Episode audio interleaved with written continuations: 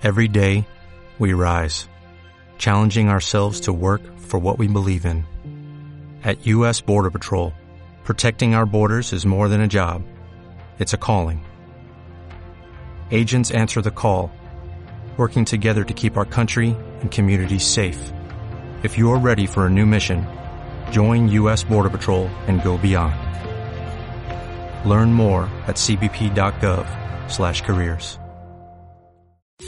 La siguiente información está patrocinada por clinicadentalsirot.com. Cepíllate los dientes cuidadosamente. Lo ideal es hacerlo después de cada comida, pero si no existe otra opción, al menos debes cepillarte los dientes por la mañana y antes de irte a dormir. La limpieza debe durar entre 2 y 3 minutos y realizarse con una suave presión y pequeños movimientos circulares hacia adelante y hacia atrás. Recuerda que este consejo ha sido patrocinado por clinicadentalsirot.com.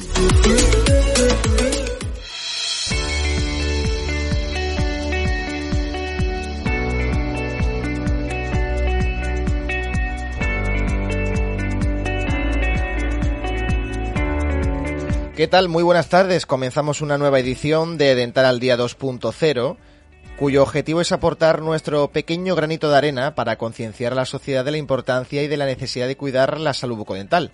Por supuesto, agradecemos a clinicadentalsirot.com el hecho de patrocinar este programa y por tanto hacer este bien social con Sevilla. Yo soy Jesús Moreno, ya sabéis que en estas jornadas estamos haciendo directos especiales algunos desde estudio, otros desde casa, para sumarnos siempre que podamos a ese reto de yo me quedo en casa. Y saludo a mi compañera Natalia Rubio, ¿qué tal? Buenas tardes. Buenas tardes, Jesús. ¿Qué tal la, la cuarentena desde casa? Pues bien, bien. La verdad es que mm, estoy acostumbrado a estar encerrado. Lo que pasa es que estoy eh, acostumbrado a estar encerrado en el estudio, no en casa. Entonces es un poco diferente, pero similar. ¿Y tú cómo lo llevas? Pues ahí intentando hacernos un poco a esta situación, que, bueno, que no es fácil para ninguno, pero que, juntos vamos a, salir cuanto antes mejor de, Totalmente. de todo ello. De eso se trata, ¿no? De cuanto más tiempo o más comprometidos estamos con este objetivo, al final saldremos antes. Ahora, si estamos de cachondeo para arriba y para abajo, pues al final más contagiados, ¿no? Es un trabajo en equipo al final. Qué bonito. Si todos ponemos de nuestra parte, es así, es así. Muy bien. Pues vamos a recordar esas vías de contacto que tenemos con la audiencia, si te parece, para que a lo largo de las próximas semanas sigan mandando consultas sobre salud bucodental. Ya adelantaremos, pero bueno, nuestro patrocinador de clínicadentalsiro.com, por necesidades y obligaciones del Real Decreto, se ha visto obligada a cerrar, pero sí que atenderá urgencias y, por supuesto, a través de su teléfono que está disponible en clínicadentalsiros.com, ¿vale?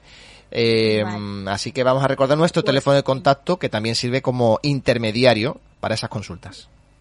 Pues sí, porque en primer lugar tenemos nuestro teléfono de contacto que es el 644-384-496 al que nuestros oyentes pueden hacernos una llamada telefónica con sus dudas o bien dejarnos una nota de voz a través de WhatsApp.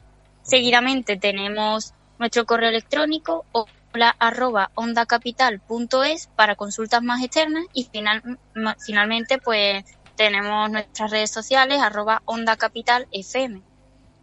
Muy bien, pues esas son las formas de eh, a, través de las cuales podéis estar en contacto con nosotros aquí en Dental al Día 2.0 y hoy vamos a hablar de un tema muy interesante, poco habitual pero muy interesante, la apicectomía. En la mayor parte de los casos, la endodoncia es el tratamiento indicado para tratar una infección del tejido pulpar o nervio. Sin embargo, en algunas ocasiones este procedimiento fracasa o resulta insuficiente. En estos casos, los especialistas recurren a la realización de una apicectomía para tratar el proceso infeccioso. En él, en este programa, mejor dicho, te contaremos en qué consiste este tratamiento, en qué casos está indicado y qué cuidados debemos tener después del tratamiento. Hablaremos con la doctora Elizabeth Casado de clínicadentalsirot.com. Pero antes, como siempre, vamos con la actualidad sobre la salud bucodental.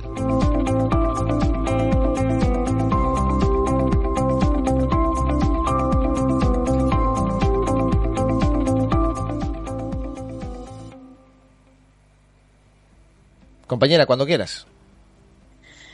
Solidaridad dental en tiempos de coronavirus. La pandemia mundial del COVID-19 no ha dejado indiferente a nadie. Los profesionales del sector dental, odontólogos, protésicos, higienistas y personal auxiliar han visto reducida su actividad laboral. Muchos atienden en, urgencias, en el caso de las clínicas. Otros han cerrado a cal y canto sus laboratorios o han dejado unos servicios mínimos. El inesperado y en este caso no deseado tiempo libre ha hecho surgir interesantes iniciativas principalmente enfocadas a compartir de forma gratuita formación y conocimiento.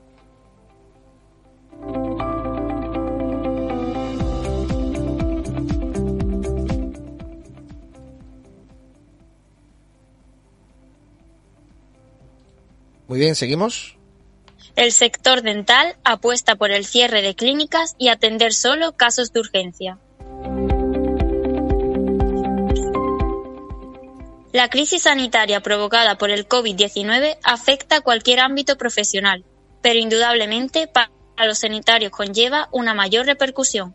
En concreto, los odontólogos se encuentran ante la encrucijada de decidir qué conviene más, cerrar sus clínicas o mantenerlas al servicio de los ciudadanos. Que es el debate sin duda de, esta tarde también.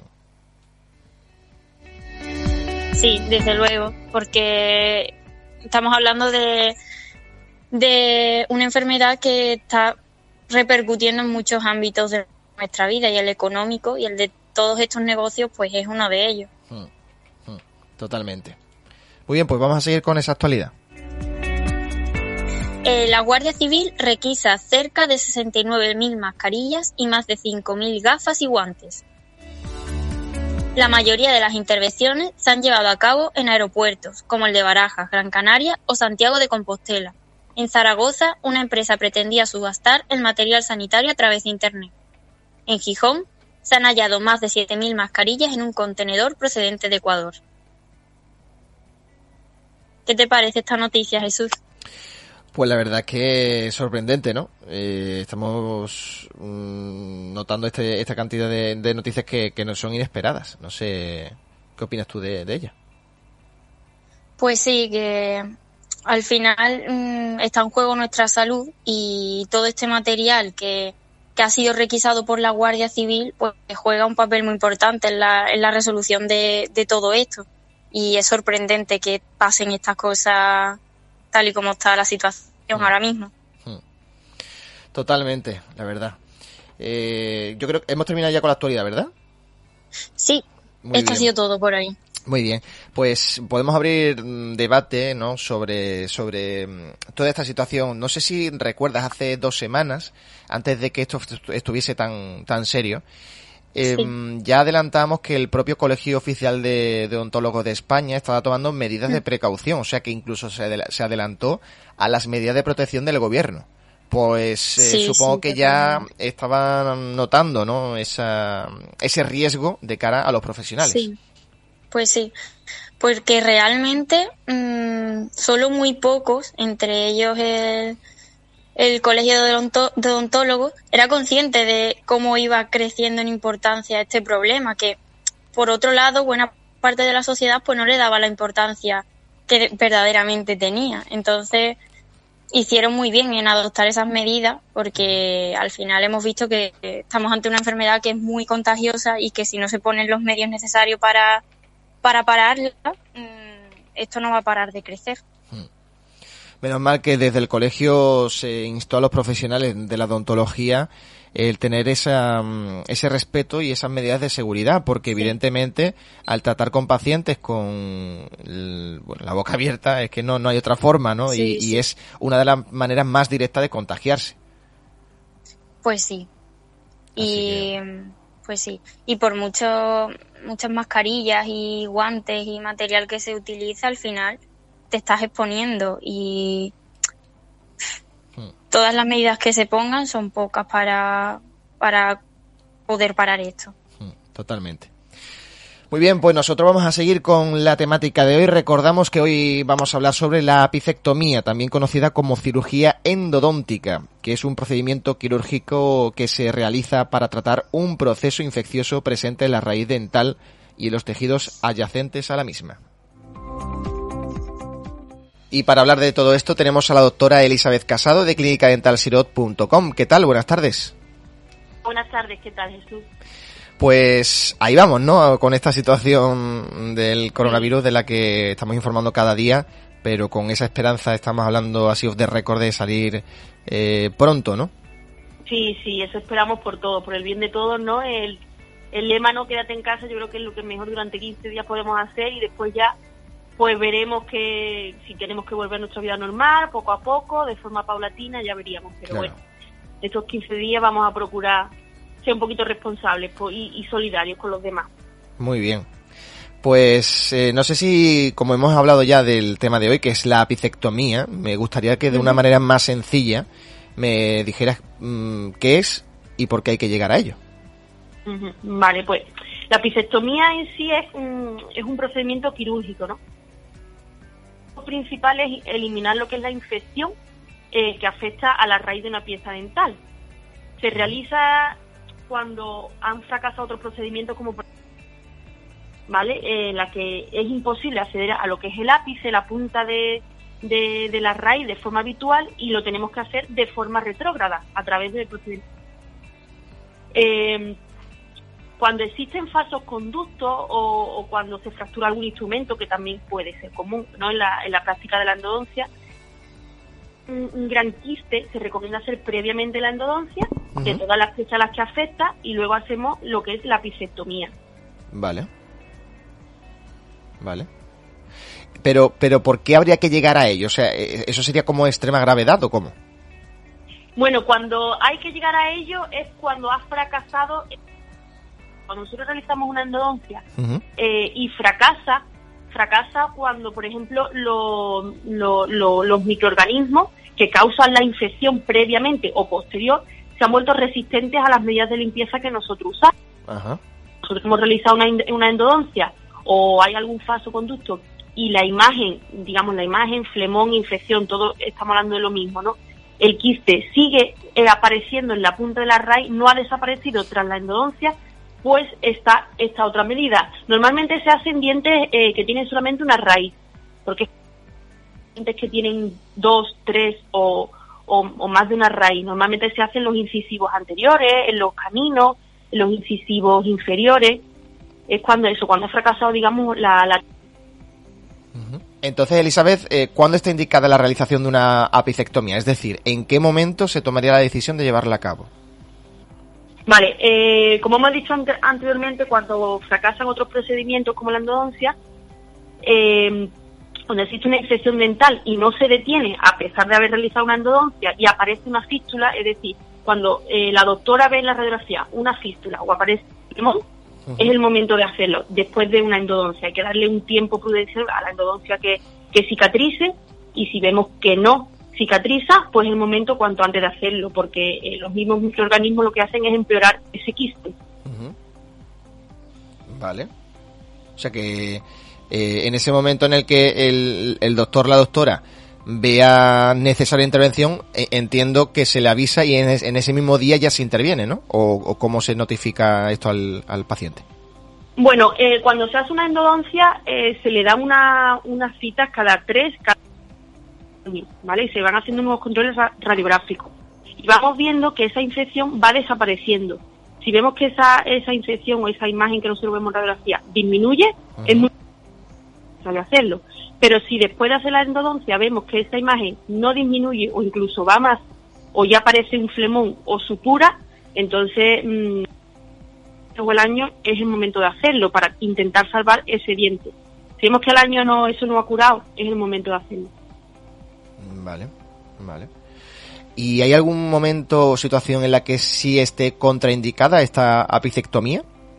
Sí, realmente sí que tiene muchas contraindicaciones. Cuando eh, está indicada cuando el digamos, ¿no? Pero cuando hay una enfermedad periodontal muy, muy, muy avanzada, que el hueso de soporte esté muy afectado, contraindicado. Eh, cuando el diente tiene una fractura longitudinal, también está contraindicado eh, cuando el paciente presenta problemas de coagulación y podemos, mm, digamos, provocar un daño, una hemorragia no controlada, también está contraindicado. Si el, el granuloma, el quiste o el absceso, ¿no? que es lo que llamamos, es demasiado amplio, eh, llega incluso al seno también estaría contraindicado. eh, si la, bueno, ya hemos dicho si la pieza está fracturada solo de raíz o de corona. Si la corona está demasiado fracturada y es muy difícil, digamos, eh, que ese diente sea funcional, también sería una contraindicación. Cuando tiene falsos conductos, que también, bueno, hoy en día con, la, con las técnicas eh, que tenemos, mm, digamos, microscópicas, se puede eh, diagnosticar muy bien si hay pequeñas fisuras, pequeños conductos y cada día se, se hacen más apicectomías que antes, que antes no se hacían porque no teníamos esa herramienta, ¿no? Cuando el, proceso infeccioso también es, agudo y hay un sangrado abundante, tampoco está, está indicado. Vale, vale. O sea, un escenario muy, personal, claro, y, además muy personalizado porque, claro, cada boca es un mundo y esto hay que tenerlo en cuenta. Claro, claro. Cada boca es un mundo, cada paciente tiene también sus patologías previas, eh, como problemas de coagulación, y hay también que, que, digamos, que valorar y sopesar si, si, digamos, someter a esta técnica quirúrgica va, va a conllevar a mantener ese diente o no, o vemos que, digamos, mm, las probabilidades de que ese diente sobreviva son menores de 50, pues ya lo dejamos un poquito en, la decisión del paciente, si él prefiere arriesgar o, directamente extraemos, porque la otra alternativa es la extracción, no hay otra. Y te quería preguntar, ante algo tan especial, eh, supongo que también se verá, ¿no? Eh, ¿Cada cuánto o cómo de habitual es hacer la, una picectomía? Bueno, eh, hoy en día sí que es cierto que cada vez se hacen menos por, por el tema de, que cuando falla una instancia eh, ya el paciente se ha gastado, digamos, un dinero, ¿no? El, bolsillo muchas veces prima gasta el dinero una endodoncia, dice, ha fracasado y después no me da seguridad porque no sé cómo va a ir, porque cada cuerpo después cicatriza de una manera diferente, no es garantía 100% de éxito. Eh, intervienen, digamos, eh, las propias células del organismo que son las que van a curar la herida. Y si no hay garantía 100% hoy en día los pacientes son más reticentes a tomar esta decisión pues me la extraes y me pones un implante, gracias a, que hoy existen los implantes. Antes, como los implantes no estaban, digamos, a, a mano de todos los pacientes, pues se, se hacían más este tipo. Cada día se hacen menos por los implantes, por la existencia de los implantes. O sea que cada vez, eh, cada eh, vez va, va, siendo menos habitual, ¿no? El llevar a cabo este proceso. Sí, sí. Pues eso supongo que será por la gran concienciación que se ha hecho de los implantes, ¿no? Por ese trabajo de concienciación del pues, dentista sí la campaña que hay de implantes. Bueno, eh, bueno, si es un diente anterior sí que se intenta, mm, un, incisivo central se intenta por todos los medios, por la estética, por la propia anatomía después que, que se mantiene, ¿no? Y conseguirlo con un implante es muy difícil, se hace, eh, se hace, pero es más difícil. Ya cuando a lo mejor es un premolar, que tiene una raíz los pacientes prefieren extraer, es algo que estéticamente tampoco a ellos les supone un gran problema y prefieren ponerse un implante. Depende del diente, digamos, y, y tengo la boca. Bueno, pues para que nos hagamos una idea más paso a paso, ¿cómo sería ese tratamiento de la apicectomía? Vale, eh, lo primero estudio, ¿no? Valorar el diente que es el idóneo para hacer una apicectomía, ¿no? En el que podamos dar una garantía de éxito eh, para, para el paciente para que mm, se someta a ese, proceso. Eh, después se inyecta anestesia local, ¿vale? Anestesiando la pieza, la propia pieza y un poquito los tejidos adyacentes. Se realiza lo que es una pequeña incisión o una ventana a nivel justo donde está el ápice del diente, que normalmente ahí es donde se localiza también el foco de infección. Posteriormente se elimina cierta cantidad de hueso, digamos, a lo que es el ápice y el flemoncito o la punta de la raíz, ¿no?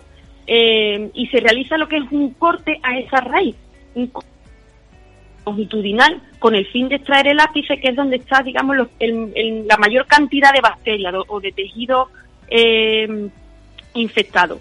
De adyacente se obtura y se cierra con, con, unos puntitos de sutura.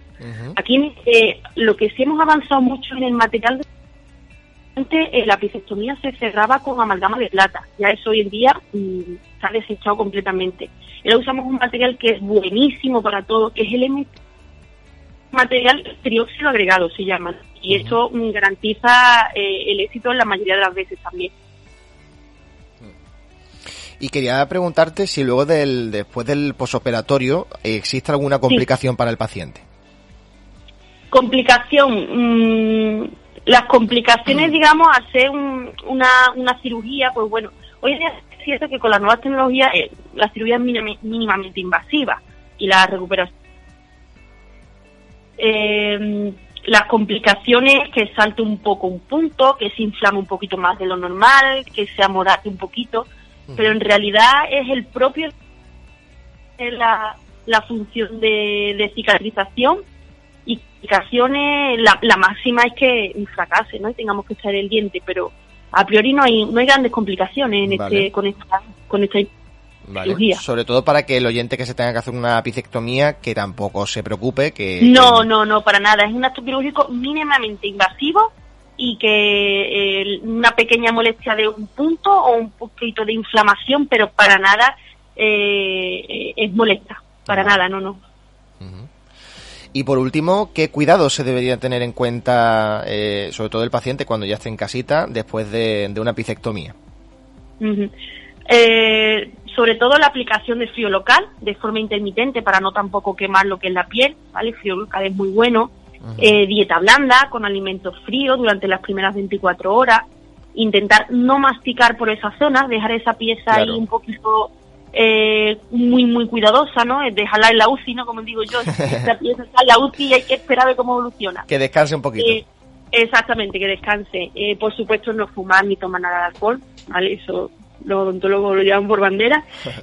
no realizar ningún tipo de esfuerzo para que la coagulación sea favorable. Y un poquito seguir las pautas del, del odontólogo, si tienes que tomar una medicación escrita, tipo antiinflamatorio, analgésico, antibiótico, y vienen muy bien en este caso los, los enjuagues de clorexidina al 0,5%. Vienen muy bien. Que no sean, que no sean el típico enjuague que tenemos en casa de esas marcas eh, que conocemos, que tienen mucho alcohol y, y, no vienen bien para las heridas en la boca. Perfecto, pues yo creo que ha quedado todo súper claro, doctora Elizabeth Casado de clínicadentalsirot.com. Eh, sí que mm, me gustaría eh, saber, ¿no? En este periodo de cuarentena, si existe la posibilidad, si algún oyente necesita mm, alguna intervención de urgencia, ¿es posible contar con vosotras? Vale, nosotros estamos, eh, eh, estamos cerrados, pero con un teléfono para la urgencia, ¿vale? La urgencia sería para dolor, para un traumatismo, alguien que se haya pegado un accidente doméstico, raro es que los niños en los parques, porque no están evidentemente, en este caso serían dolor, traumatismo o, o también infección, ¿vale? Eh, cuando nos referimos a un dolor que no cesa con, con analgésico, es algo mm, ya que necesita antibiótico, ¿vale? Y, estaríamos disponibles. Eh, si es verdad que si necesita un acto quirúrgico, vamos a, intentar posponerlo, porque la misma, digamos, el mismo ambiente en, en las consultas genera mucho unos especialistas que estamos muy expuestos en esta situación. Claro. Entonces, si, si, no, si no es algo muy, muy, muy urgente, eh, hay que posponerlo, al menos durante estos 15 días de cuarentena. Vamos, de hecho ya estuvimos viendo las medidas del Colegio Oficial de, Odontólogos, ¿no? Que facilitaron una serie de instrucciones y recomendaciones a tomar para tratar a los pacientes durante este periodo. Exacto, exacto. Estamos todos así. Más nos gustaría estar disponible, ¿no? Y poder resolver problemas, pues, eh, nos piden cautela y que estemos en casa. Y para las verdaderas urgencias, entonces sí, eh, acudimos y estamos. Por teléfono estamos eh, acompañando. Muy para cualquier duda. Muy bien. Perfecto, Elizabeth Casado. Vamos a hacer una pequeña pausa con los patrocinadores y enseguida volvemos con esas dudas de la audiencia, ¿vale? De acuerdo, muchas gracias. Muchas gracias. Quédate con nosotros, enseguida estamos de vuelta. Onda Capital 95.1 ¿Qué es la empatía con el oyente? Es la habilidad que debe desarrollar un locutor de radio para que cuando esté presentando un programa sea capaz de ponerse en la situación de la audiencia y garantizar que no se está siendo aburrido, incorrecto o complejo. Esta información está patrocinada por la Escuela de Locución Sevillana, isar.org.es.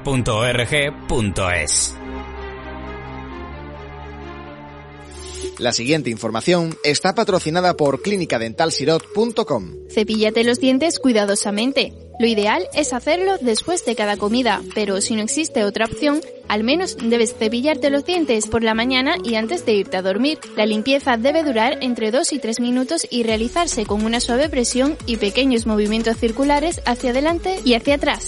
Recuerda que este consejo ha sido patrocinado por clínicadentalsirot.com. La siguiente información está patrocinada por bricorroju.com. Utilizar herramientas de buena calidad con un diseño correcto, con la resistencia y durabilidad adecuadas y los mangos o asas bien afianzados permiten un mejor desempeño. Verificar que los martillos, alicates, pinzas y otros elementos funcionen de manera apropiada también previene de accidentes. Recuerda que esta información ha sido patrocinada por bricorroju.com.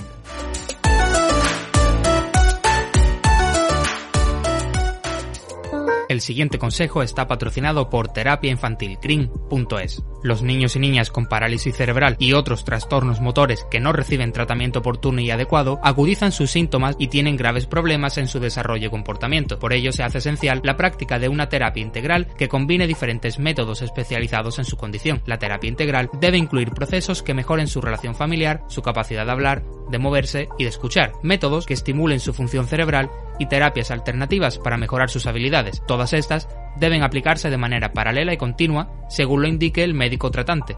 Este consejo ha sido patrocinado por terapiainfantilcrin.es.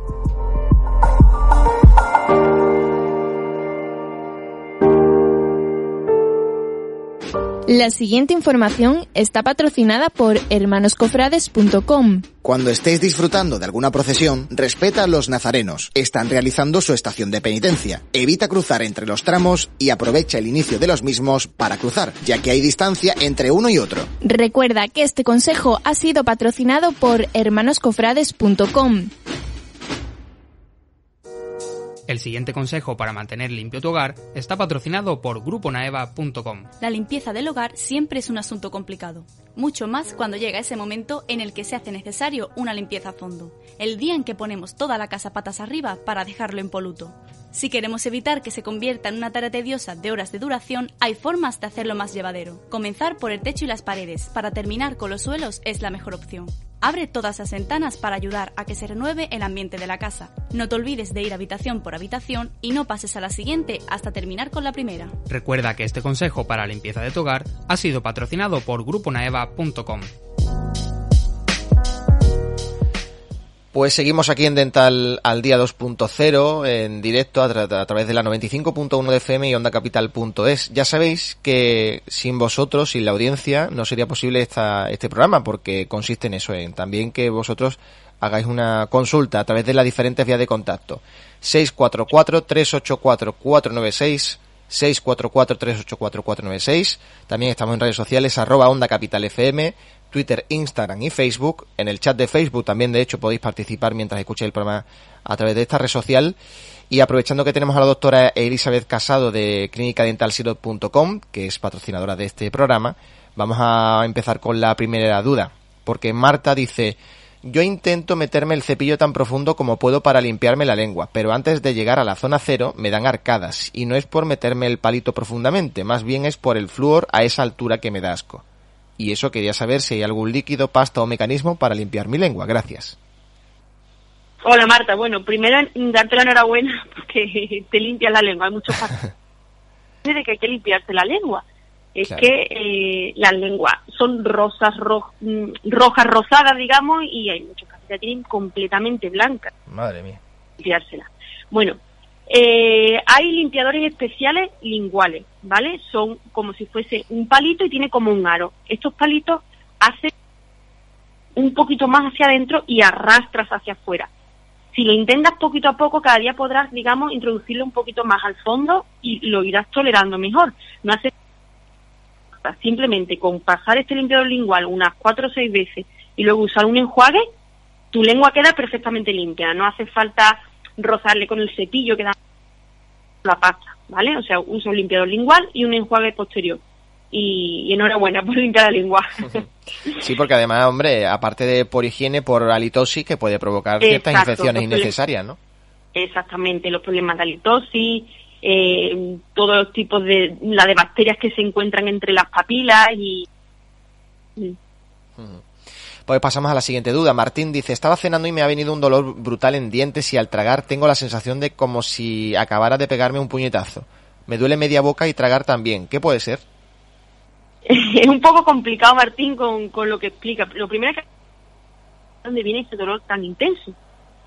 A ver, puede ser muchas causas. Cuando duele la garganta pueden ser por hongo, por llaga o un cordal que se esté infectando y, y duelan. Son las glándulas. Eh, pero como dices que es al morder, puede ser la fractura de un diente. Normalmente cuando masticamos y duele intensamente, no se quita ese dolor, es por la fractura de un diente, que se ha abierto como un libro. ¿Vale? También puede ser un dolor articular, ¿vale? Y de ligamento, el músculo, puede ser muchas causas. Habría que hacer un, estudio exhaustivo de, de, ese dolor, de la causa de ese dolor. Es que además es muy curioso, ¿no? Porque dice un, un dolor brutal en dientes y, al, tragar. Es un poco al tragar. Y al tragar. Eh, a mí me... Mm, el tema del cordal, ¿vale? Muchas veces cuando muerde ejerces mucha presión o se, se introduce alimento en esa encía que se separa un poquito para que para dejar salir a la, al cordal y al tragar duele porque duelen esa, esas glándulas que se infectan un poquito. Quiero pensar que puede ser por ahí, pero puede ser otras otras muchas causas, sí. Vale, vale, vale. Pues pasamos a la siguiente consulta. Rocío, buenas. Hace unas dos semanas me realizaron una endodoncia en una muela debido a que al cambiar un pequeño empaste de amalgama a uno de composite, este no se adecuó bien y me generó dolor dañando al final el nervio. La cosa es que me recomendaron una endodoncia y me la hice y se supone que no debería sentir nada en ese diente. Sin embargo, aunque no tengo sensibilidad, sí que me genera mucha molestia al masticar. Siento un dolor parecido como cuando se mueve un diente de leche porque se va a caer. He ido al dentista y no sabe qué pasa. ¿Alguna recomendación? Pues sí, mira, Rocío, eh, cuando se realiza una endodoncia, quitas el nervio, pero todos los tejidos de alrededor del diente están vivos. Tienes vivo el ligamento, tienes vivo el hueso, tienes vivo todas las células, todos los vasos sanguíneos. Siempre algo de molestia post-endodoncia existe durante un tiempo. Número uno, por todo, digamos, esos tejidos que están vivos. Número dos, porque se produce un proceso, ¿vale? Actúan unas células y eso provoca presión. Y número tres, por el, el propio acto, digamos, de la endodoncia. Nosotros usamos materiales eh, que son altas, tienen desinfectante.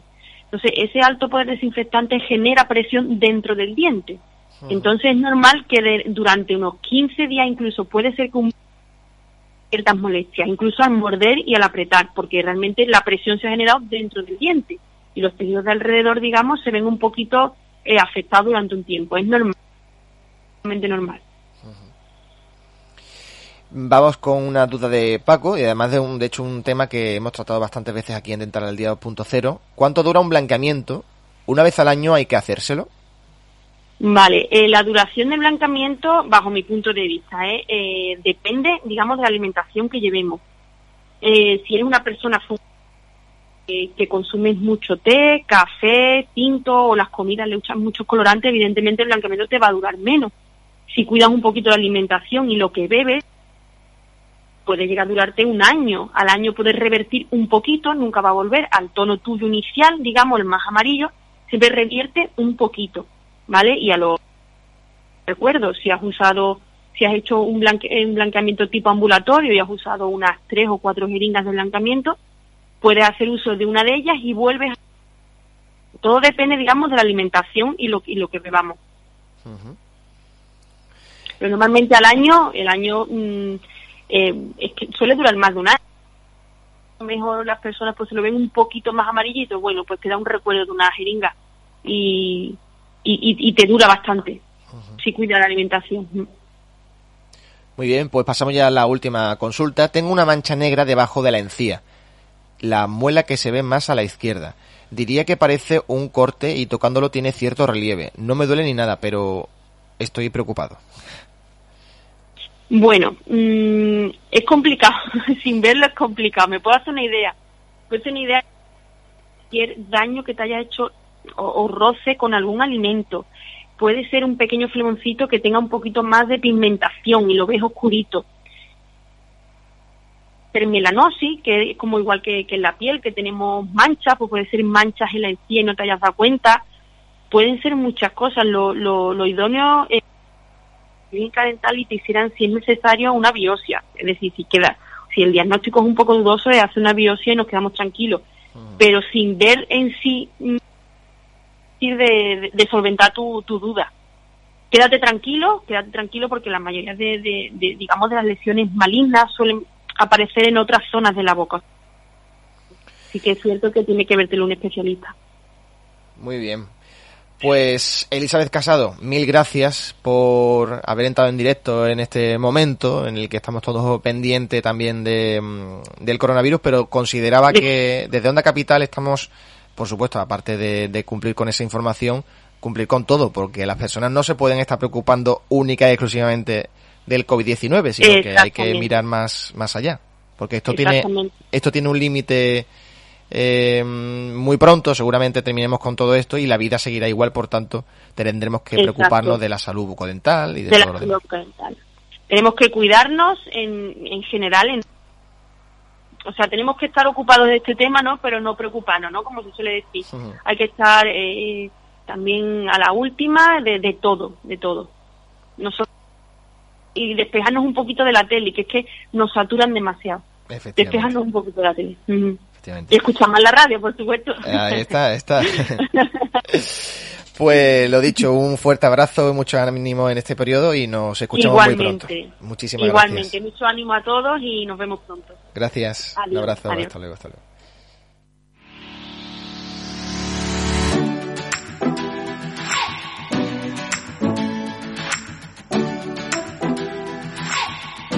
Muy bien, pues continuamos aquí en directo a través de la 95.1 de FM Onda Capital. Punto es también, por supuesto, a través de vía online y a través de Facebook, en ese Facebook directo, para que todo el mundo pues también haga sus consultas y las tengamos en cuenta de cara a próximos programas. Que mm, el coronavirus sigue presente, pero nosotros en Onda Capital más todavía para dinamizar un poco las tardes a través de la información. Y con mi querida compañera Natalia Rubio, que sigue por ahí, ¿no? Sí, buenas tardes, aquí seguimos. Muy bien. Eh, no te habrás ido por ahí a pasear mientras, ¿no? ojalá. Aunque poder se puede, mientras se tenga perrito. ¿eh? Ya, ya ves. Pero no, no es el caso. No, tenemos esa suerte. La basura y, los cuatro recados principales y poco más. Muy bien, Pero muy bien. Bueno, pues nada, ya va quedando menos, ya va quedando menos y sobre todo también hay que ver lo divertida que son los sevillanos con esos mm, shows que se montan en las terrazas, ¿no?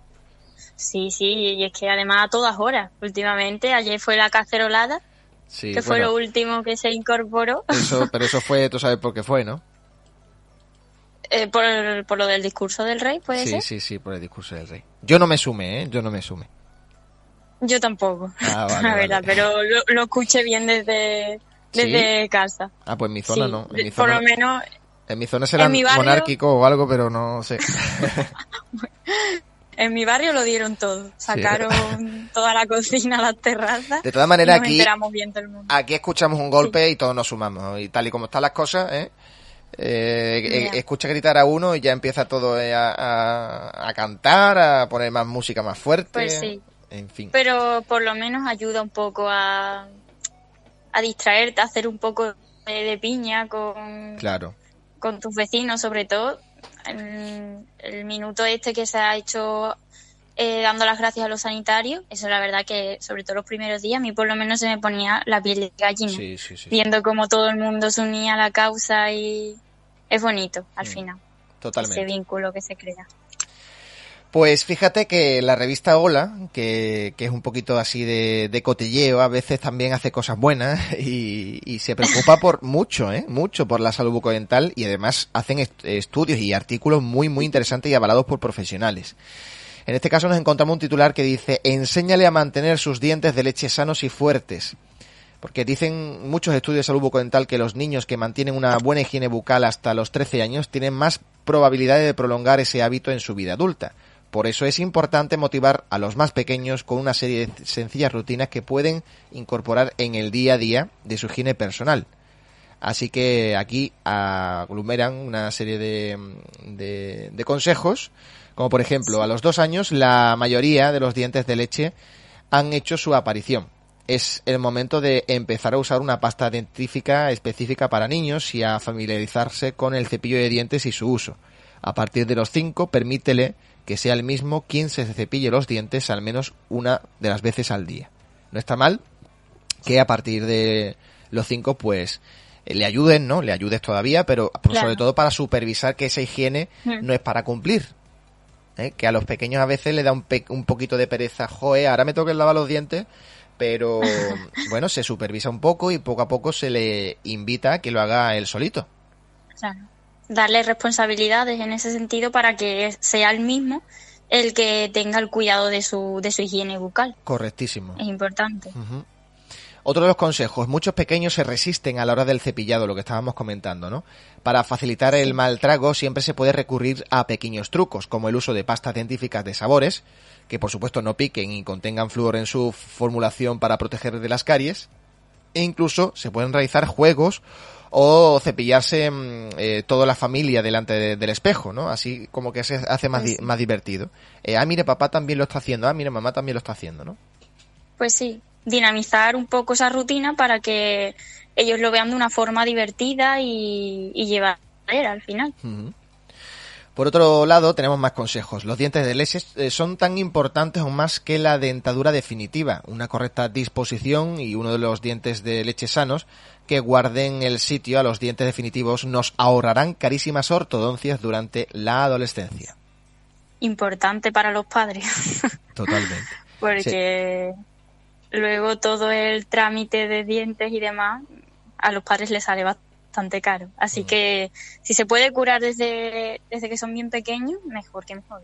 Claro, no, y además que no se, a veces no se le da importancia eh, o la importancia que se merece a los dientes de leche. El no tratamiento mm, de alguna patología en los dientes de leche puede suponer problemas a, lo que es la dentición definitiva, a ese diente definitivo que salga más adelante. Entonces es innecesario. Yo recuerdo algún mensaje de algún padre y madre que decía, mi hijo tiene una caries en un diente de leche, supongo que no será necesaria su intervención. Pues sí, porque la caries puede llegar al nervio y el nervio puede afectar al futuro diente de leche o en sí a la encía incluso y al propio nervio. Así que no hay que llegar a eso. Pues es importante saber eso, que los dientes de leche también requieren su cuidado al final que no sé por qué tenemos asociado que no, que no, como se van a caer, no son importantes y no, y no hay que echar cuenta y no, la verdad. Son igual de importantes. Luego, más eh, consejos. El azúcar es uno de los principales responsables de la aparición de caries. Por eso, los niños, quienes eh, hacen todo lo posible por incluir en su dieta el mayor número de golosinas, chocolates o incluso zumos, están más expuestos que los adultos a sufrir las temidas picaduras que en la mayoría de casos que acaban con ellos sentados en la silla de un dentista, bañados en lágrimas. Para evitarlo, ¿qué se aconseja? Controlar la ingesta de dulces y sobre todo debemos evitar los más pegajosos, ya que los, eh, eh, sus azúcares son incluso eh, más fuertes, más inciden durante todo el día en el esmalte. Así que esa educación que yo creo que eh, antiguamente en nuestra época sí que era muy habitual, venga, dame 20 céntimos, 30 céntimos para chuchería. Yo creo que ahora los padres, al estar más concienciados también de la importancia de esta salud em, y el fitness y todo esto, pues hace que los pequeños también estén ya muy bien concienciados, ¿no? Pues sí. Aún así, yo, yo pienso que esta sigue siendo una de las principales luchas de esos padres, mm. de cómo hacer que que los niños no sean tan adictos a, las golosinas, a los azúcares. Que también es verdad que mm, mm, está mal cuando los padres utilizan las golosinas para recompensar a, a los hijos por hacer algo bien. Claro. Me refiero de darle como premio una golosina, algo que les guste. Entonces, es difícil, la verdad, pero, pero es, hay, que, hay que cuidar la cantidad de azúcar consumimos ya no solo por los dientes, que es muy importante, pero también por, por, bueno, por el bienestar de nuestro cuerpo.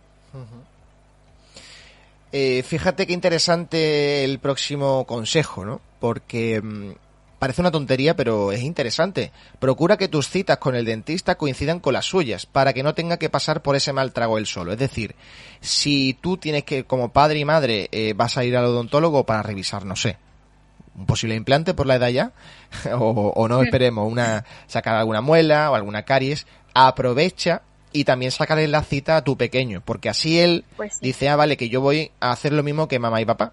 No me van a explorar a mí, a ver qué me hacen, dónde está mi madre, mi madre está esperando en la sala. Eh, es diferente, ¿verdad?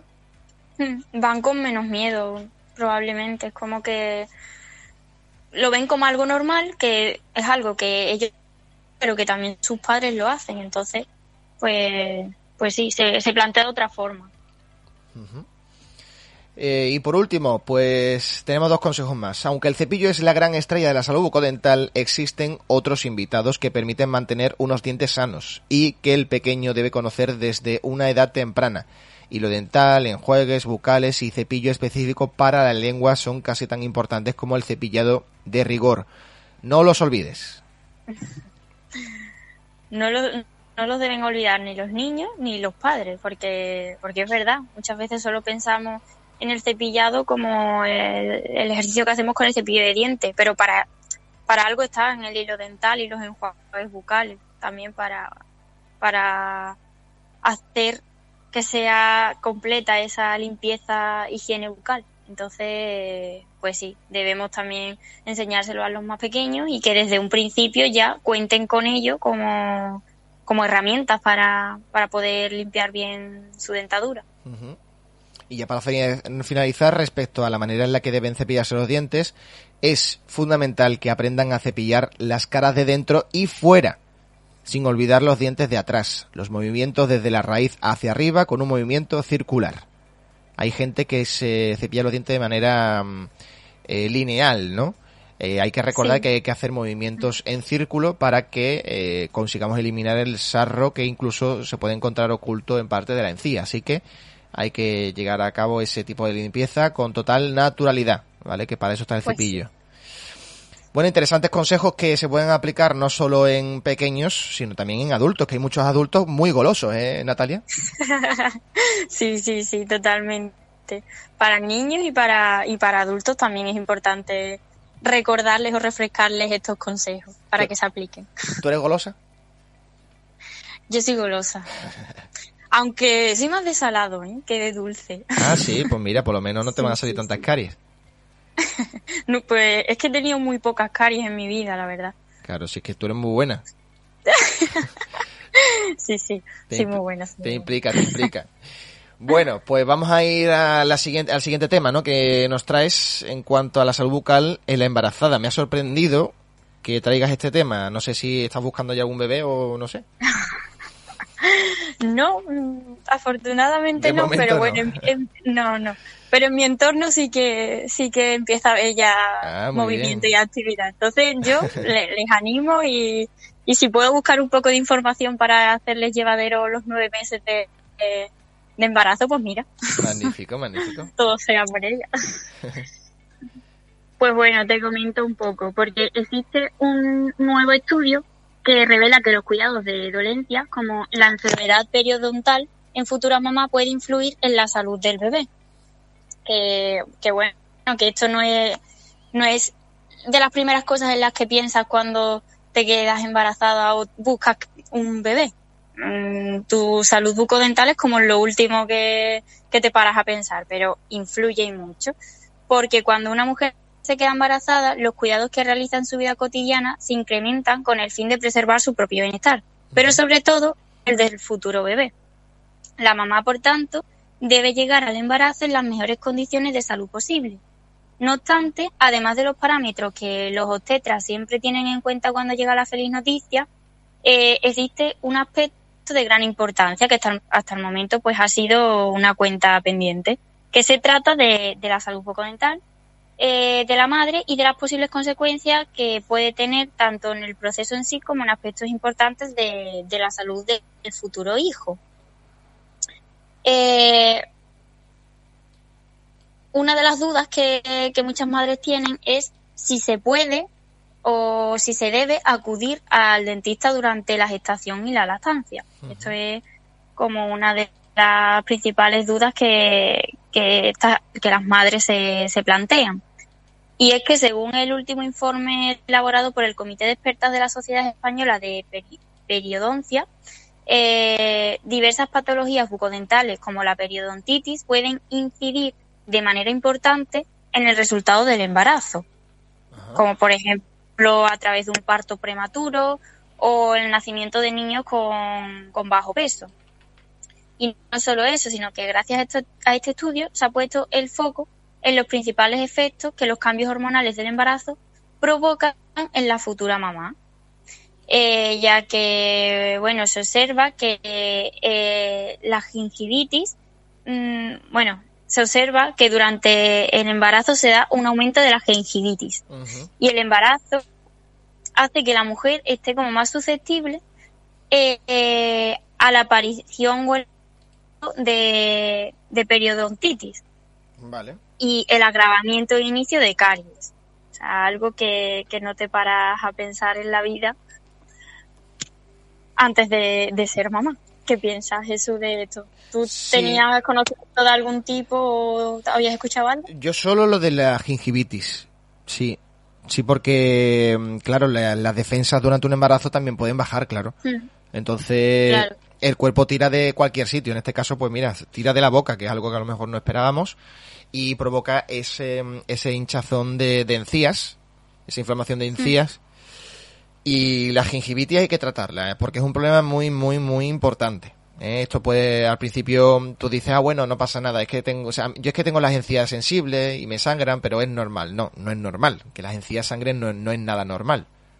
O sea, es habitual en el ser humano, pero no debe ser, no, se, no debe ser visto como algo normal de mi cuerpo. Entonces hay que tratarlo. ¿Cómo se trata? Yendo al odontólogo y revisándolo. Porque además Mm, no quiero ser alarmista, pero una gingivitis no tratada, repito, una gingivitis no tratada, una gingivitis tratada sin problema, se atiende y a tomar por saco. Pero una gingivitis no tratada que llegue a un extremo, incluso durante un embarazo, puede provocar un aborto natural. Así que, claro, claro, esto a mí me impactó y esto nos lo hizo saber la vicepresidenta del Colegio Oficial de Dentistas de Sevilla durante una entrevista. Entonces, esto es muy importante. A mí ese, ese dato. Sí, mm. ese dato me, impactó muchísimo. Ya, ya digo, es una gingivitis que llega ya a un extremo y ese extremo se consigue porque no se trata, ¿vale? No se trata. Entonces, bueno, es algo eh, delicado, ¿vale? Pues que a todo el mundo le puede pasar y que una vez que vaya al odontólogo ya está, pues se, se, trata y no pasa absolutamente nada. Una vez que vayas al odontólogo se te va a solucionar. Pero claro, tienes que ir, no se puede dejar uno. Mm y darle la importancia que realmente tiene, que al final es eso, como pensamos que, que bueno, que somos de sensibles y ya está, pero no. Hay que, hay que cuidarse y estar pendiente. Efectivamente. Y bueno, una de las principales vías de actuación que proponen las expertas es, como muchas veces decimos, la prevención. Y es que el establecimiento de una adecuada salud dental y periodontal eh, previa al embarazo y su mantenimiento, su mantenimiento durante la gestación evita la inflamación y la infección a distancia. Además, este tratamiento es más efectivo, eh, más completo y menos estresante para, para la mujer embarazada. Y, bueno, es que muchas veces esto es incluso más importante que, que las clases de preparación al parto, porque al parecer las visitas al dentista antes y durante el embarazo permiten prevenir, así como identificar y tratar eh, los síntomas de la gingivitis gravídica o de cuadros inflamatorios persistentes que puedan, lo que hemos dicho, mm, provocar complicaciones en el embarazo. Y, bueno, llegar al límite, como nos has comentado antes, de, de provocar abortos abortos naturales. Efectivamente. Muy bien, yo creo que ya hemos terminado, ¿no? Esta información. Sí, sí. Muy bien. Ya creo que hemos concienciado un poquito a todas esas mujeres que piensen en tener hijos. Totalmente. Y bueno, si mm, la chica se agobia o, no tiene tanto tiempo de pensar en todos estos aspectos, también para eso está la pareja, ¿eh? para que se conciencie pues de que una vez que exista un embarazo tenemos que estar los dos a piñón y cuidar absolutamente todo lo que vaya pasando durante estos nueve meses y por supuesto durante toda la vida. ¿eh? Pues y, sobre todo también me quedo con esos consejos, ¿no? De cómo concienciar a los pequeños a que se vayan eh, preocupando por la salud bucodental. Y por eso yo quería hacerte una mm. pregunta. No sé si de pequeña tuviste la suerte de que en tu colegio o instituto recibieras alguna charla de algún profesional. Pues mm, yo no recuerdo que a mí me diesen yo creo que no que cuando yo era pequeña no no sé tuvimos charlas sobre un montón de temáticas pero en concreto. ¿De salud bucodental no? Pues fíjate, es muy importante. Pues yo sí tuve la pues suerte, yo tuve la suerte eh, en dos o tres ocasiones además, ¿eh? Dos o tres ocasiones. ¿Sí? Sí, sí, sí, sí, sí, sí, sí. Dos o tres ocasiones hablando con un profesional sobre la salud bucodental y sobre todo haciendo hincapié en cuántas veces debíamos cepillar los dientes y, cómo. Pero tipo clase práctica de que os enseñaban el manejo del cepillo y todo. Efectivamente, manejo de pues cepillo, eh, cómo debíamos cepillarnos, cada cuánto, qué tipo de pasta, y además hasta dos o tres ocasiones en diferentes centros, sí. Pues qué bien, mm. que es muy necesario al final, porque si no, no, en casa te puedes educar, tus padres te pueden decir cómo lo tienes que hacer, pero que también esa educación te venga por parte de los colegios, pues es muy importante, porque así el niño sí que se implica, de verdad, y... Claro, y a veces los padres pueden tener prejuicios de la abuela o de la madre, mm. ¿sabes? De, no, no, te tienes que cepillar muy fuerte porque así te quitan. No, no te puedes cepillar fuerte. Tiene que ser un cepillado suave. Pues por eso hay que tener mucho cuidado. Pues sí, pues sí. Bueno, Natalia Rubio, mil gracias por participar desde nuestro hogar, ¿no? Porque eh, tú también te has sumado a ese reto, ¿no? De yo me quedo en casa. Sí, sí llegamos en casa desde, desde el fin de semana y, y, ya está, y ya lo que quede.